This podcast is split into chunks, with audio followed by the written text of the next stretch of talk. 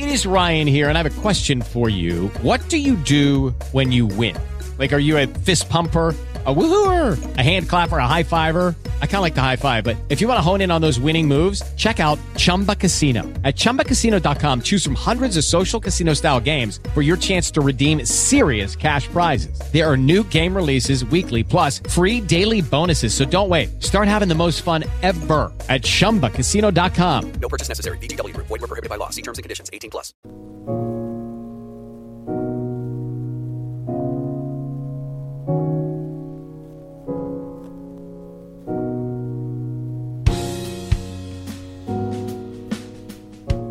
Bienvenidos y bienvenidas un día más al podcast de Sociología Inquieta, un podcast donde tratamos temáticas relacionadas con la realidad social a través de la sociología. Y bueno, en el podcast de hoy hemos elegido un tema bastante más ameno quizá que otros y que además me gusta mucho hacer este tipo de, de artículos y de podcast, que es recomendación de películas básicamente. En este caso voy a recomendar cinco películas que pondré en la descripción del podcast y también en las diferentes redes del canal de Sociología Inquieta donde, donde lo suba, donde podéis encontrar el nombre de la película, el año y la plataforma donde, donde está, si están algunas.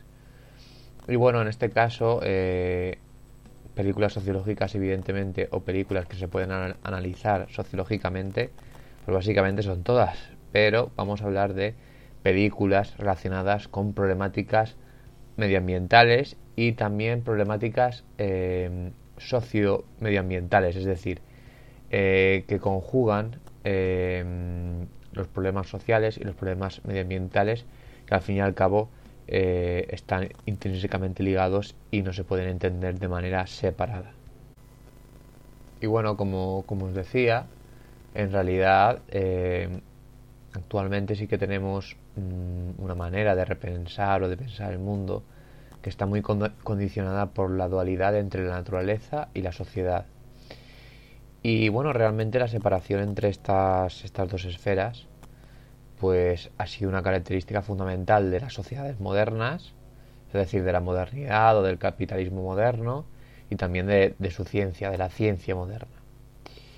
Y bueno, por, lo tanto, esta concepción, digamos, eh, del capitalismo moderno, donde las ciencias naturales y las ciencias humanas son vistas como dos esferas, es un reflejo también de cómo se, se ve de manera separada lo humano y lo social de lo natural, cuando realmente la sociología del medio ambiente y, y los postulados ecologistas lo que vienen a argumentar es que no hay una separación clara entre lo que es humano y lo que es natural, puesto que las sociedades humanas forman parte de la naturaleza, ¿no? Somos una parte más de la naturaleza, sí que es verdad que tenemos la capacidad de cambiar el entorno de una manera radical, no como otros eh, seres, vivos, seres vivos, en este caso, o mamíferos, seres vivos de nuestra familia genética. Y bueno, eh, haciendo ya un paréntesis, una introducción por, por, lo que, por lo que he dicho antes, que creo que es bueno empezar con esta reflexión, vamos a hablar de cinco películas que están relacionadas con la problemática medioambiental o como he dicho antes, a mí me gusta llamarla la, problemática socioambiental, porque todos los problemas sociales son ambientales y viceversa, siempre tienen relación. Por lo tanto, la primera película, el top 1, aunque no va por orden de preferencia o de nota ni, nada, simplemente es una lista de 5. La 1 es Okja, de 2017, eh, que se escribe con K. De todas formas, como os he dicho, eh, pondré la descripción, en la descripción pondré, pondré todo. Y bueno, la película de Okja nos, nos traslada eh, a, a una niña coreana, en este caso, que se llama Mija, que vive en una granja de Corea del Sur con su abuelo y que donde están criando un cerdo eh, que ha sido alterado genéticamente, un, cerdo muy, muy grande y, muy inteligente. En este caso el cerdo es propiedad de, una multinacional que se llama Mirando Corporation y bueno, eh, esta multinacional cede ¿no? el cerdo a diferentes granjas del mundo para que lo críen. Pero cuando llega el momento de, en teoría, poner en marcha eh, todo el tema de la producción en masa de, este tipo de animales, lo que, lo que pasa es que se intentan llevar a, a hoja en este caso, que es el nombre de, de, del cerdo, de la, de la que vive en la, granja, en la granja de la, de la protagonista. Y bueno, este será el inicio de un conflicto sobre el que girará, digamos, toda la trama de la película. Y la película nos plantea, la verdad, cuestiones muy actuales como el sentido moral del veganismo, la crueldad de la industria cárnica, yo creo que esa sería una de las principales, eh, y también pone mucho hincapié en las extravagancias eh, de la sociedad de consumo y del capitalismo más desenfrenado. Es bastante eh, satírica en ese sentido. Pero bueno, como os he dicho, sobre todo eh, yo veo un mensaje muy... Eh, de, darle una justificación moral al veganismo, ¿no? De, cómo la crueldad de las industrias cárnicas realmente Oja parece una película un poco surrealista, ¿no? Porque tiene toques de fantasía, aunque se, digamos, está mm, está representada en el mundo en el mundo real pero realmente todo el tema que van plasmando de las industrias cárnicas es, real y es lo que se hace hoy en día no una auténtica cadena de montaje muy fría eh, muy deshumanizada donde los animales están en un, en un auténtico campo de exterminio en condiciones infrahumanas en general en todas las industrias. Aquí usan a, hoja, que es un animal alterado genéticamente, que es muy inteligente, muy consciente, pero no nos pensemos que las vacas, los cerdos, eh, las aves, etcétera, no, no, son animales sintientes y inteligentes al igual que nuestras mascotas, como puede ser un gato o un perro. Y, bueno, la verdad que la recomiendo mucho. Además, decir de una curiosidad de esta película es que el director es el no me acuerdo del nombre concretamente, pero es el, mismo director el coreano de Parásitos que ganó el Oscar. Eh, Jung-ho o algo así, creo que se, dice. Y bueno, eh, la segunda película que vamos a, recomendar es asiática también, japonesa en este caso. Se llama Pompoko, de 1994, de estudios Ghibli. Es un clásico que está en Netflix, podéis verla en Netflix. Por cierto, eh, Hoja también creo que, está en Netflix, si no recuerdo mal. Eh, y bueno, eh, volviendo a un poco, que es de 1994, de, de, estudios Ghibli, que son unos estudios para quien no lo conozca de animación, que tiene películas muy famosas como El viaje de Chihiro, La princesa Mononoke, etcétera.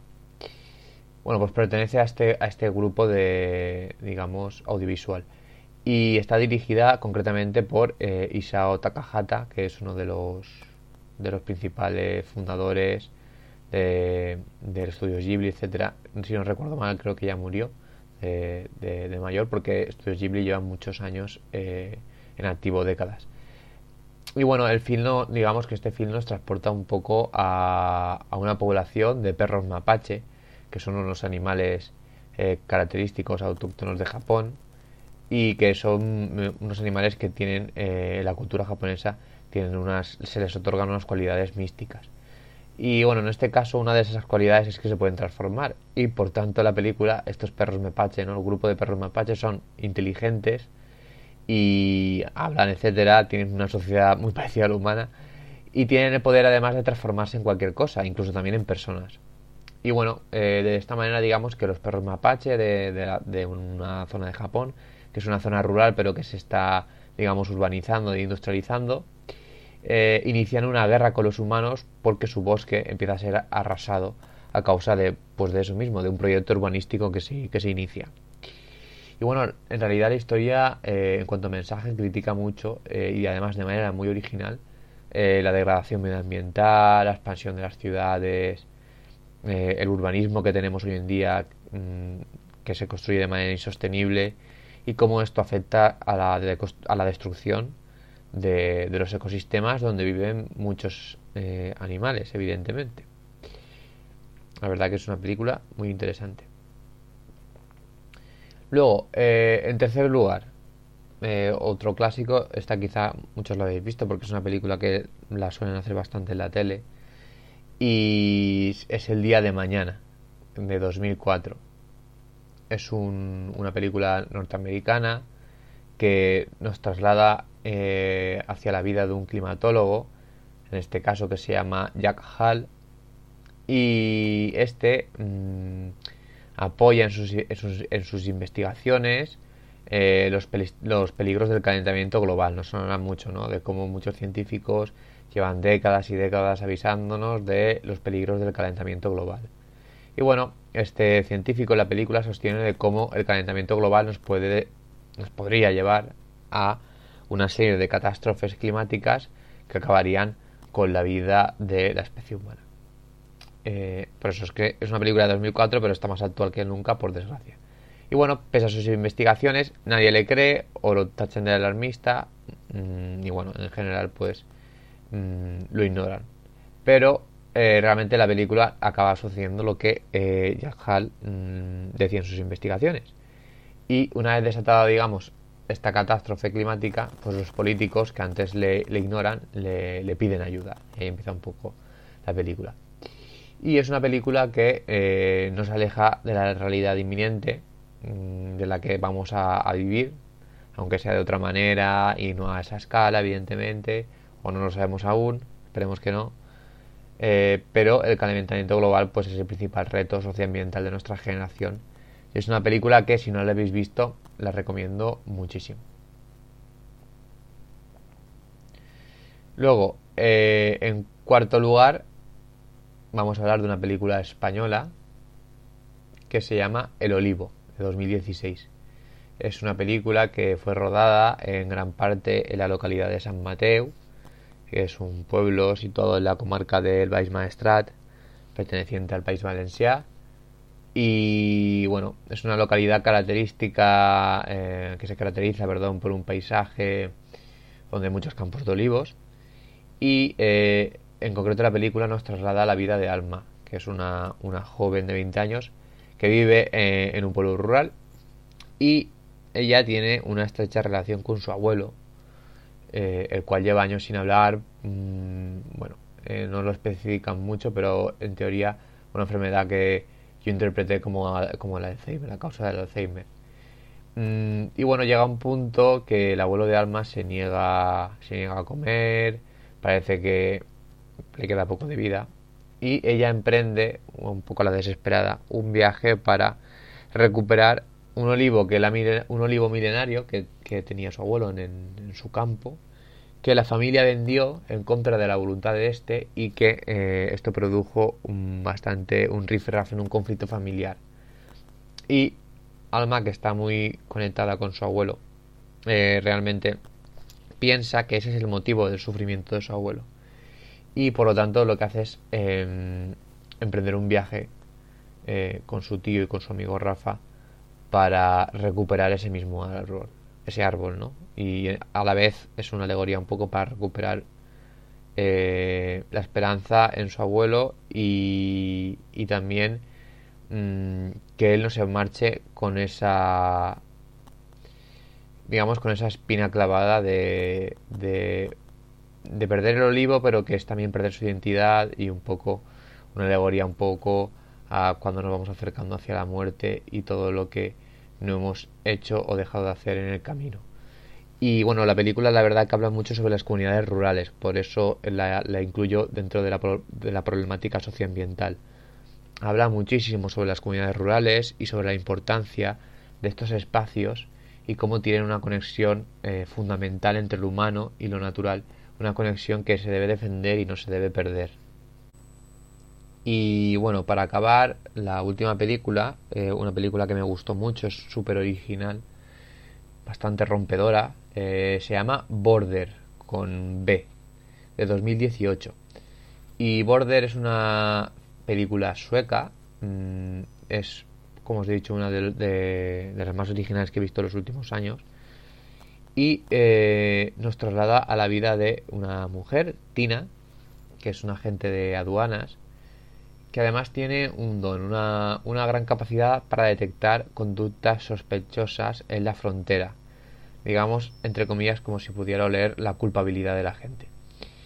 Y bueno, la vida de Tina es bastante mm, normal, entre comillas, pero todo cambia cuando aparece Bore, un hombre sospechoso que es detectado por Tina, pero, pero eh, no le pasa como al, resto de personas que cuando ella, ella, por ejemplo, detecta a alguien que, ha robado o que, o que intenta pasar algo ilegal por la frontera, pero con él eh, sabe que es, que es sospechoso, pero le confunde mucho. Es una persona que empieza a confundirla de manera eh, trascendental, digamos.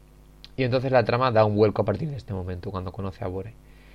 Eh, es una película que nos traslada de lleno sobre cuestiones medioambientales, mm, pero la verdad que, aunque parece absurdo, en un podcast es mejor verla sin saber absolutamente nada de esta película porque la misma película os sorprenderá mucho. Eh, así que prefiero no explicar más, eh, simplemente con la sinopsis esta súper breve que he hecho y que la veáis. Es una de las que más os recomiendo, sobre todo si queréis ver algo nuevo y, diferente. Eh, es de las mejores de la lista en ese sentido. Y bueno, eso es todo. Eso es todo por hoy. Son las cinco películas que os, he recomendado. Os dejaré el listado abajo y nada, eh, también os dejaré el año y la plataforma donde se pueden ver, si están en alguna plataforma, si no pongo nada es que no.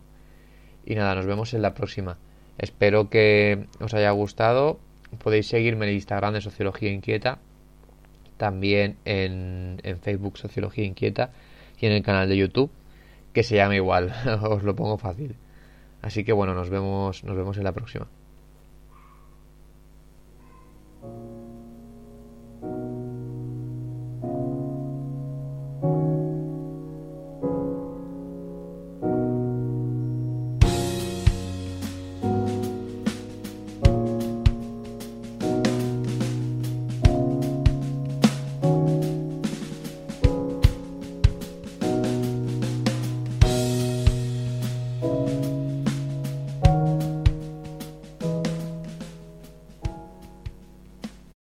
With Lucky Land slots, you can get lucky just about anywhere. This is your captain speaking. Uh, we've got clear runway and the weather's fine, but we're just going to circle up here a while and uh, get lucky. No, no, nothing like that. It's just these cash prizes add up quick. So I suggest you sit back, keep your tray table upright, and start getting lucky. Play for free at LuckyLandSlots.com. Are you feeling lucky? No purchase necessary. Void where prohibited by law. 18 plus terms and conditions apply. See website for details. ¿No se merece tu familia lo mejor? Entonces, ¿por qué no los mejores huevos? Ahora, Egglands Best están disponibles en deliciosas opciones. Huevos clásicos, de gallina libre de jaula y orgánicos de Egglands, que ofrecen un sabor más delicioso y fresco de granja que le encantará a tu familia. En comparación con los huevos ordinarios, Egglands Best contiene la mejor nutrición como 6 veces más vitamina D, 10 veces más vitamina E y el doble de omega 3 y B12. Solo Egglands Best. Mejor sabor, mejor nutrición, mejores huevos. Visita egglandsbest.com para más información.